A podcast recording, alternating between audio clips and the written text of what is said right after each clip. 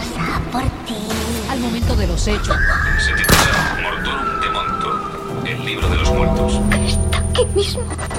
Estoy casa, se mueran entonces a llorar.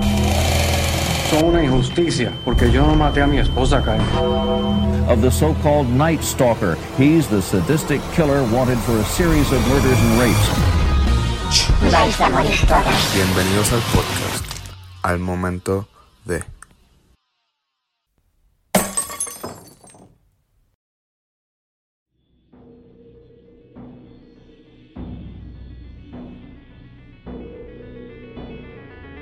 ¿Qué es la que hay, mi gente? Saludos y bienvenidos a un nuevo episodio de Al Momento de el mejor podcast bisemanal que fucking está allá afuera de True Crime en español. Estamos de regreso, o está de regreso, lo que es para mí la mejor temporada del año. Fall o Autumn o como se llame, eh, otoño. El regreso de Halloween y de las Oktoberfest. Para mí, la mejor temporada eh, para hablar de crímenes porque es la, la única vez, es la única vez al año donde yo integro fenómenos sobrenaturales, supernaturales, ¿verdad? Con crímenes, con historias bien espeluznantes, no necesariamente en ese orden, pero las combino. Y es así que por segundo año consecutivo repito lo que es la edición Mes de las Brujas, donde hablamos cosas bien spooky, bien raras. eh, y cosas que más disfrutan, ¿verdad? No es que yo no las mencione en el podcast, es que no siento que van acorde con la temática de este podcast. Pero esta es la única temporada, la única vez, ¿verdad? Del año donde yo me curo y me disfruto hablando de temas que de verdad yo me gustan. Me gusta hablar de espíritus, de fantasmas, de, de aliens, de cosas así. Y más cuando lo puedo combinar con cosas o temas de verdad que tienen que ver con el podcast. Así que bienvenidos oficialmente a lo que es la temporada del mes de las brujas. Esta semana vengo con un episodio que de verdad es lo que me gusta. Vengo hablando de espíritus, muertes y películas. Y otra vez, no necesariamente en ese orden, pero hoy eh, vengo a hablar de los cuatro sucesos que tomaron tiempo y espacio en vida real y que luego fueron adaptados a la pantalla grande, al cine, a libros o a series de televisión. El año pasado yo tomé lo que hice eh, Hollywood Embrujado, ¿verdad? Donde hablé de películas que en- en el set de filmación tuvieron como que estos fenómenos paranormales, ¿verdad? Pero este año vengo a hablar de las cosas paranormales o sobrenaturales que sí sucedieron en vida real y luego fueron adaptadas a la pantalla o a un libro o a ambas, cualquiera de las dos, ¿verdad? Honestamente, me lo disfruté un montón porque eh, eh, me gustan las dos cosas, ¿sabes? Me gustan las dos cosas. Es como cuando hablo de lucha libre y muerte a la vez. Eh, me lo disfruto. Pues vengo a hablar de espíritus y fantasmas y películas. So, con ustedes les voy a dejar las cuatro, los cuatro sucesos que los cuatro sucesos en vida real que inspiraron películas, series o libros que luego de verdad se quedaron por siempre impregnadas en, en- la cultura popular del mundo. ¿Está bien? So, antes de comenzar, por favor, síganos en todas las páginas, eh, síganos en todas las redes sociales del el podcast como al momento de, ¿ok? Al momento de. Yo sé que no estoy tan activo en ella, es que pues estoy editando un video musical que grabé los otros días, estoy terminando por fin el cortometraje que estuve grabando hace como tres meses atrás. Por fin, yo espero que estrene este mes de octubre o a principios del mes de octubre. Pero con todo y eso, síganos en las redes sociales como al momento de que siempre estoy posteando cualquier cosita que, que vea, ¿verdad? Que vaya acorde con, con, con el podcast. So, con eso dicho, no vamos a hablar más nada y vamos a darle a lo que es el episodio de regreso, ¿verdad? A lo que es la temporada del mes de las brujas.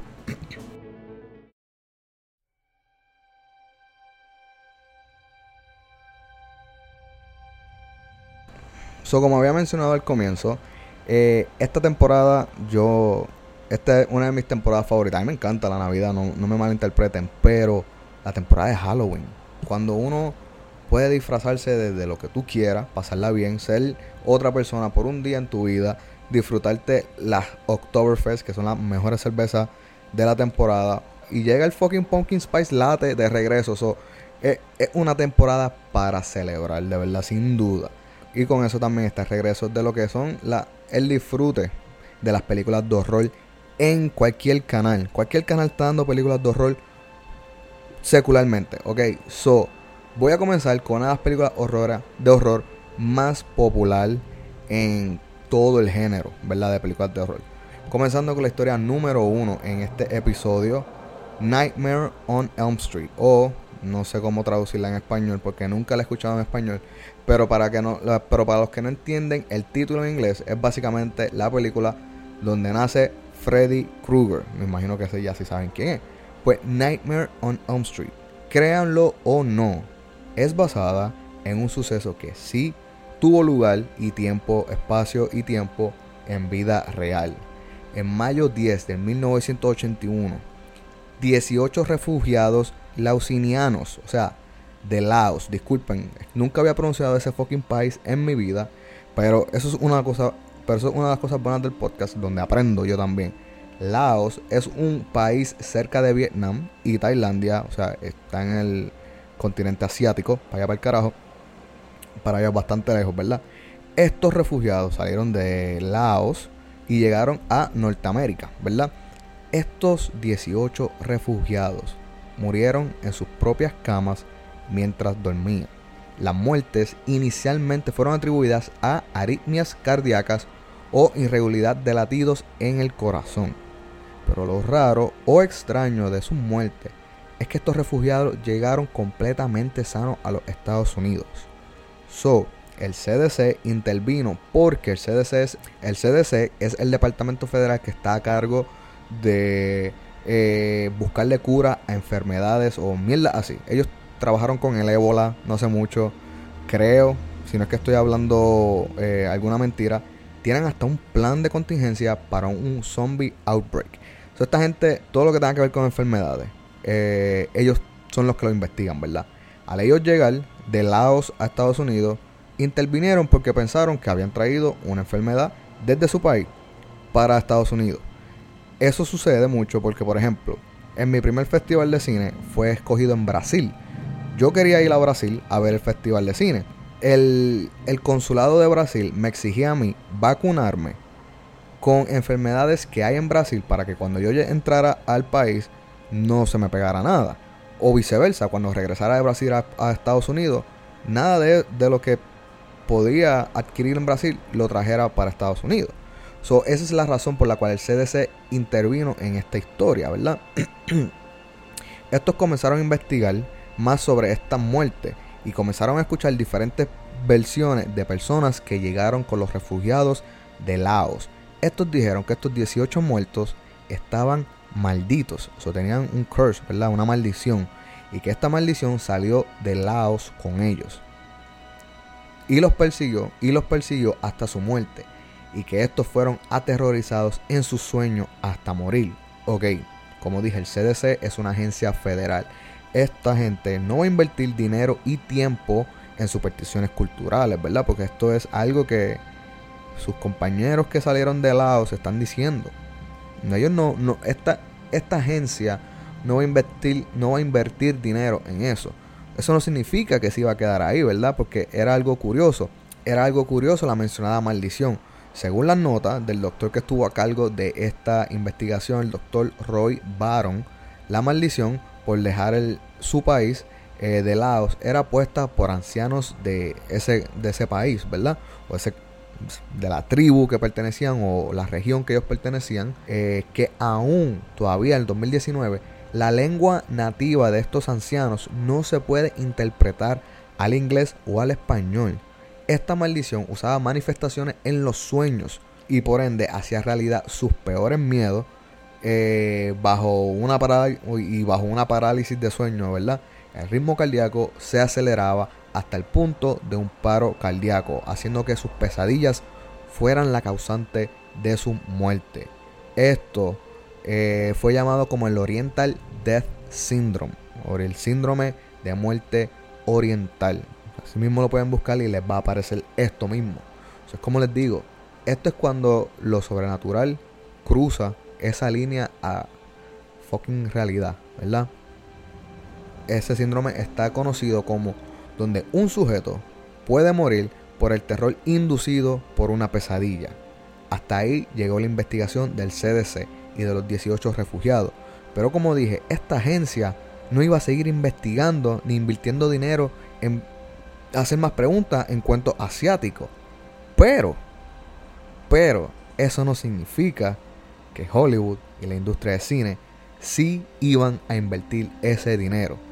Y es ahí, en el 1984, una de las mejores mentes en el género de horror, Wes Craven, creó la franquicia de Nightmare on Elm Street y el personaje que toma venganza y asesina a los jóvenes en su sueño, Freddy Krueger. R.A.P. Wes Craven, que descansa en paz, hay una mente eh, increíble en el género. Una de las personas que dejó muchas de las mejores películas de horror fueron escritas y dirigidas por Wes, Wes Craven. Wes Craven eh, se inspiró en la muerte de estos 18 refugiados que alegadamente murieron en sus sueños. Ahí es donde nace la historia de Freddy Krueger y Nightmare on Elm Street. ¿Ok? Súper, súper increíble.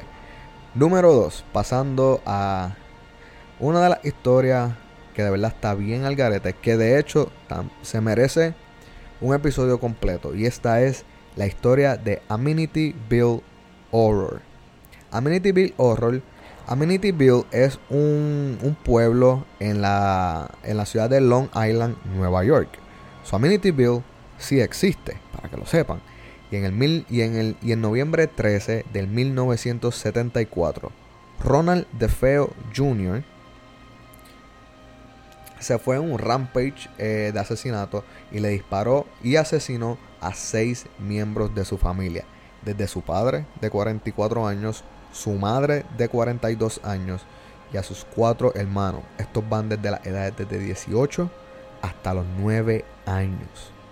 La familia de Feo tenía varios negocios eh, que le generaban mucho dinero, en, como mencioné, en la ciudad de Long Island, Nueva York. Se asumía que también esto era una manera de lavar dinero de la mafia neoyorquina. Ronald utilizó esa excusa cuando reportó el crimen diciendo que su familia había sido asesinada por mafiosos, ya que estas víctimas, o sea, sus, su papá, su mamá y su papá y sus cuatro hermanos, fueron eh, encontrados en posición prona, o sea, en boca abajo, ¿verdad? Mirando hacia abajo. Esto solía ser una movida eh, que usaban los mafiosos para asesinar a víctimas estilo ejecución. So, por ese hecho y por las y porque se hablaba de que los de Feo estaban envueltos con la mafia, pues se creyó de que sí fueron asesinados por la mafia. Eh, lo que pasa es que las versiones de Ronald Feo se desintegraron completamente cuando este estaba dando, eh, cuando estaba siendo cuestionado, perdonen, y dio varias versiones y todas eran inconsistentes y ninguna iba a acorde una con la otra. Al siguiente día de las versiones y de encontrar a su familia muerta, Ronald DeFeo Jr.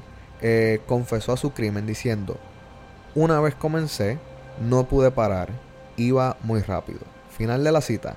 Y este añadió también que escuchaba voces en la casa que estaban planeando asesinarlo. So, este tipo, so, este tipo está diciendo que escuchaba a sus familiares o algún tipo de voces planeando su asesinato. Y antes que lo asesinaran a él, él decidió asesinarlos a todos ellos, incluyendo a sus hermanitos. Ahí es que entra Jay Anson. Jane, eh, Jay creó la versión de Ronald de Feo. Eh, recreó, perdón, la versión de Ronald de las voces de la, en la casa, eh, las manifestaciones espirituales y de un hombre que es, asesina a toda su familia. Y así es que nació el libro The Amenity Bill Horror, publicado en el 1976, donde la casa ubicada en Amenityville Long Island y sus tierras estaban malditas. todas las personas que se mudaran a esa casa eventualmente iban a ser poseídas y eh, iban a comenzar a asesinar a sus familiares o las personas que allí vivieran, ¿verdad? Este libro, eh, esta adaptación, mejor dicho, esta adaptación de esta historia tiene más de cinco películas adaptadas. Se ha hecho, se ha recreado y se ha vuelto a recrear. Honestamente no son tan buenas como el libro. Yo no he leído el libro, pero he escuchado un podcaster que yo escucho mucho que dice que el libro es eh, una pieza, ¿verdad?, de literatura brutal. Pero las películas lamentablemente no son tan buenas como Nightmare on Elm Street o algo así, por ejemplo, ¿verdad? Pero eh, el libro sí está muy bien redactado, está muy bien escrito. Eh, tanto así, tanto así que este libro está tan increíble que la defensa de Ronald DeFeo Jr. utilizó eh, estas manifestaciones o esta- estas posesiones malignas en la casa para adjudicar que su cliente estaba siendo poseído y que las voces que escuchaban eran parte de la maldición del hogar. A ese nivel, ¿ok? Eh, al final, Ronald DeFeo recibió una sentencia, recibió seis sentencias de 25, ca- de 25 años cada una. Y el resultado de las voces que Ronald DeFeo Jr. escuchaba eh, era consecuencia de que este tipo consumía LSD. So el tipo estaba siempre arrebatado en ácido. Y las voces eran producto de puras alucinaciones auditivas. ¿Ok? Número 3. Esta es una de mis favoritas. No sé por qué no la puse número 1. No sé, de verdad. Eh, y les voy a dar aquí dos en una. Iban a ser cinco historias. Pero cuando me di cuenta que dos tienen que ver con la misma persona, pues la incluí en la misma. So aquí probablemente vaya a hablar un poco de la víctima, adiós, del perpetrador y de sus películas. Eh, la número 3, estoy hablando de la masacre de Texas y Psycho, ¿ok? Dos en una. Eh, yo sé que las personas que siguen este podcast desde el comienzo me han escuchado decir que Psycho, eh, yo sé que me han escuchado decir varias veces que Psycho, la original, la de Alfred Hitchcock, es una de mis películas favoritas de todos los tiempos. Yo lo digo a cada rato y, y siempre lo voy a decir orgullosamente porque yo amo esa película, ¿ok? Eh, cuestión de guion, actuaciones, es una obra maestra de Hitchcock. Y creo que... Y también creo haber hablado de, de Texas Chainsaw Massacre, de la masacre de Texas, de Toby Hooper, eh, como una de las películas más perturbadoras que yo he visto. O sea, si tú te pones a ver esa película bien y ver los crímenes y, y lo analiza, es súper perturbadora. So, yo tampoco me imagino lo perturbadora que tuvo que haber sido para su época cuando esta película salió. Eh, de hecho, yo tengo un gran amigo, don Hugo, que me la recomendó y cuando yo le dije, ok, compré esta película y la vi, él me dijo, es perturbadora, ¿verdad? Y yo, demasiado perturbadora. O sea, la película es fuerte, honestamente, y de nuevo, no me la imagino en su época. De seguro era también bastante perturbadora. So, volviendo a la, a la historia. Eh, estas son películas que aún en la actualidad tienen, mantienen un gran respeto en el género. Y aquí les traigo la inspiración detrás de dichas películas. Y es algo que yo voy a tocar breve porque creo que este personaje se merece una serie completa en este episodio. Y cuando digo serie me refiero a dos o hasta tres episodios dedicados a él solamente. Edward Teodoro Gein, o como yo he mencionado anteriormente en el podcast, Ed Gein, es sin duda el responsable de muchas películas de horror de la década desde los 60 hasta los 90. Las acciones que este hombre hizo en vida real inspiraron la creación de libros y personajes que quedaron inmortalizados en la cultura popular y también son responsables de muchas de nuestras pesadillas. Hoy muchas cosas, hay muchas cosas escritas y dichas de Ed Gein. Por eso, dijo, por eso dije que este tipo, esta persona, se merece una serie completa dedicada a él. Lo que sí le puedo decir de Ed Gein es que este hombre asesinó dos mujeres y que se asume que y se asume que probablemente también haya asesinado a su hermano mayor. Pero eso es algo que aún es debatible. De lo que sí estamos seguros es que Ed Gein eh, iba al cementerio local en Wisconsin, Estados Unidos. Hogar para fucking BTK, que lo odio, todavía está vivo y lo odio mucho. Y Jeffrey fucking Dahmer. No sé qué tiene Wisconsin en el agua que crea este tipo de personas, ¿verdad? Eh, Ed Gein exhum- exhumaba o desenterraba eh, los cadáveres que allí reposaban. Y este robaba, se los robaba, los regresaba a su casa para remover sus huesos y la piel para diferentes, para todo tipo de diferentes usos. Estos iban desde cin- cinturones de correa, sábanas, utensilios, guantes y máscaras hechos de piel humana. En el 1960, el escritor Robert Bloch adaptó la historia de Ed Gein para su libro Psycho, o en español, Psicópata.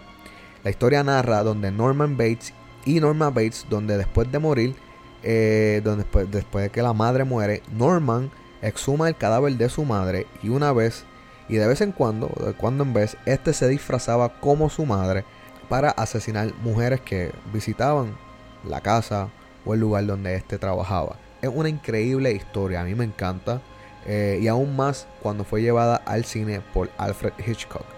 So, Ed Gein es directamente, básicamente es directa, eh, eh, Ed Gein no, Norman Bates es bien idéntico a lo que era Ed Gein en vida. Eh, lo único que Ed Gein solamente asesinó dos mujeres y Norman Bates probablemente en ficción asesinó varias, varias mujeres. Ahora, en el 1974, Toby Hopper y Kim Henkel también adaptaron la historia de Ed Gein, pero a un nivel mucho más sangriento y mucho más perturbador que la historia de Norman Bates, cuando estos utilizaron el canibalismo y la colección de piel de Ed Gein para darle vida al legendario Leatherface o Thomas Hoyt, como se conoce de la masacre de Texas. Esto, estos crearon una familia súper aislada en el estado de Texas eh, que consumían las carnes de sus víctimas y los residuos de la piel eh, se los daban al deforme hijos de ellos, eh, Thomas o Leatherface, para que creara sus máscaras de piel y así este pudiera ocultar su cara deforme. ¿ok? Para mí, una de las peores historias de vida real es de la de Gein. La masacre de Texas o Texas Chainsaw Massacre es también una película que tiene un sinnúmero de secuelas, precuelas, sagas y ninguna, ninguna como la original, de verdad, ninguna. En 2003 hicieron una bastante buena, un, poquito oscura. Eh, el 2006 hicieron otro comienzo, el 2010 o 2008 también creo que hicieron otra. Han seguido haciendo, eh, tratando de renacer la historia, pero de veras, de veras, de veras. Si quieren ver algo bien bueno, vean la primera de Toby Hopper eh, del 1974. Esa película eh, es especial, es especial. Y Psycho, yo también he hablado un poco de mierda de Psycho. Eh, porque intentaron hacer un remake frame por frame, o sea, idéntica, todo, el lenguaje, la escena, idéntica a la original y literalmente la cagaron porque quedó espantosa, uno de los peores remakes en la historia, simplemente por querer hacerla color y querer hacer una versión moderna. Psycho no necesita un remake. Si ustedes la ven, ustedes se disfrutan y son aficionados del cine como yo, se van a disfrutar una de las mejores historias de terror adaptada de la vida real, en blanco y negro, hecha por el maestro Alfred Hitchcock. So de verdad, Psycho no necesita un remake. Esa película es perfecta, es una obra, de verdad. Hasta ahí lo voy a dejar, porque Ed Gein y sus crímenes eh, de verdad se merecen un podcast completo para él. Ahora voy a la número 4 y la última en esta versión de El mes de las brujas y vengo a hablar de Madame Lollory. Esta aristócrata del 1830 de Nueva Orleans eh, era una viuda negra antes de que el término viuda negra y asesino en serie eh, existiera. Esta mujer, bueno, esta dama, porque era de clase alta, se asume que asesinó a sus tres esposos. Pero esto se pone peor cuando un fuego expone la realidad de lo que escondía, lo que esconde, lo que en realidad se escondía en la mansión de Madame Lalaurie.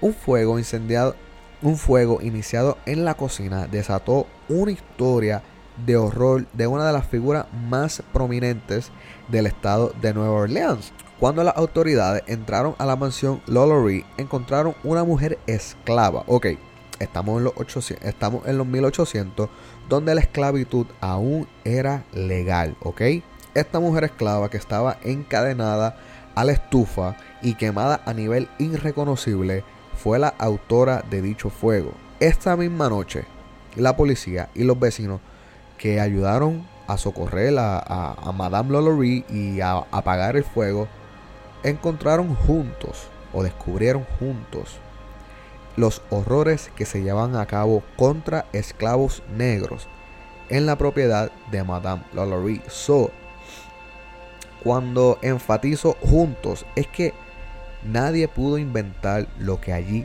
vieron. No pudieron decir que los vecinos eh, dijeron esto o que la policía exageró. No, ambas personas, las autoridades y los vecinos, ambos descubrieron simultáneamente los horrores que en esa casa se llevaban a cabo. ¿Ok? En el ático de la mansión, esta mujer, esta dama, esta figura prominente de, ¿verdad? de la alta sociedad de los 1800, tenía esclavos colgando del techo hacia abajo, vivos. Mujeres con la boca cocida y con heces fecales en su estómago, aún vivas también. Eh, orificios cavados en la cabeza de esclavos, no sé para qué, para examinar su cerebro será, no sé para qué, eh, con pudrición y gusanos saliendo de dichos orificios.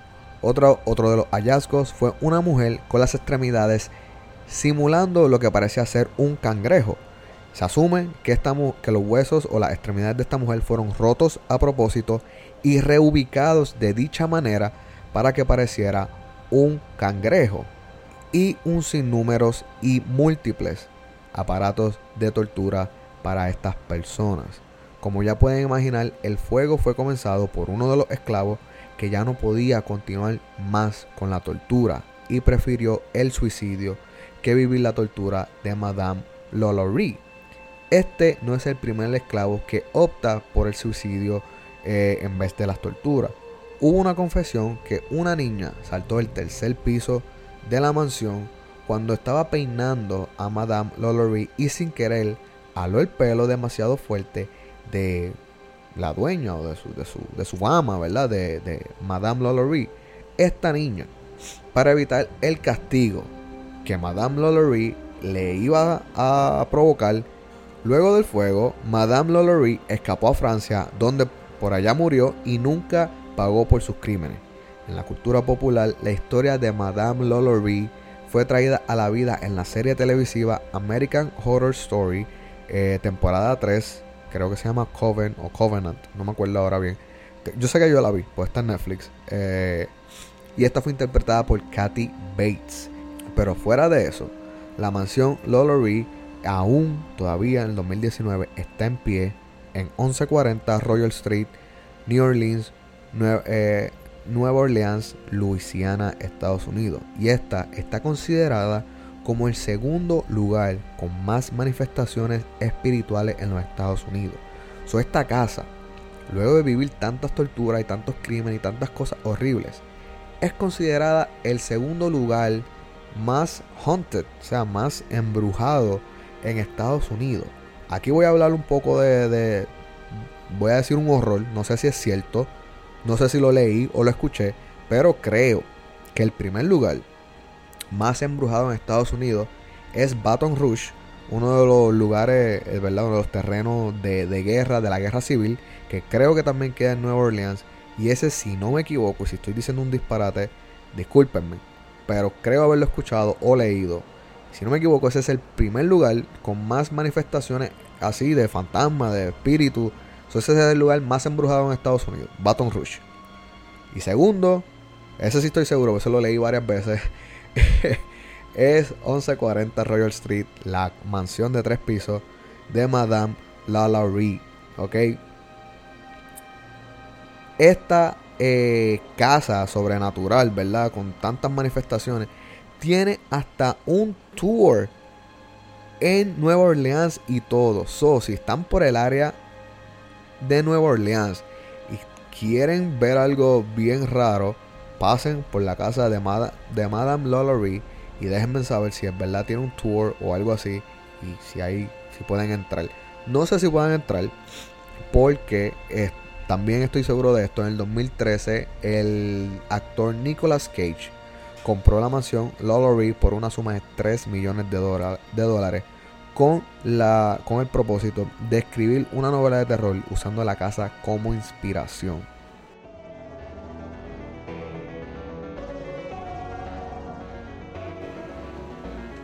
So, ahí lo tienen mi gente, el episodio de esta semana, algo corto, pero es algo que quería hacer. eh, porque de nuevo, estoy, estoy tomando dos temas que me gustan y los estoy combinando en un solo episodio. So, muchas gracias por escucharme esta semana. Espero que se lo hayan disfrutado, espero que estén bien, espero que la estén pasando brutal. Gracias siempre por el apoyo. Recuerden que nos pueden seguir también en todas las redes sociales de Instagram y Facebook como al momento de, ¿ok?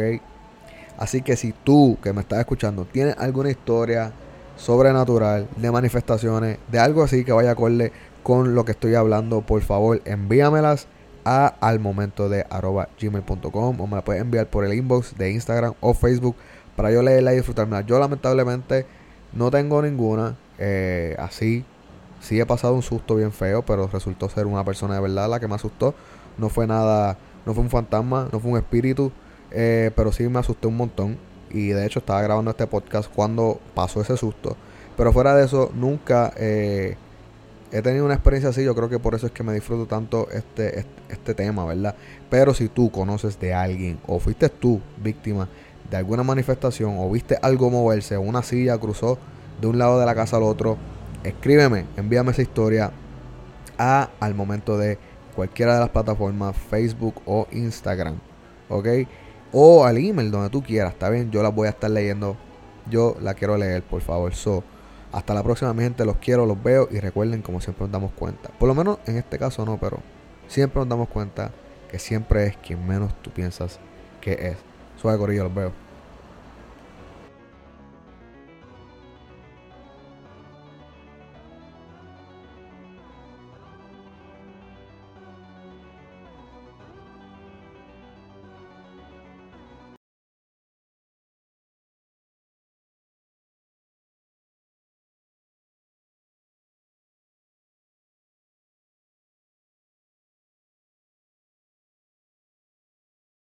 Oliver, tengo que grabar.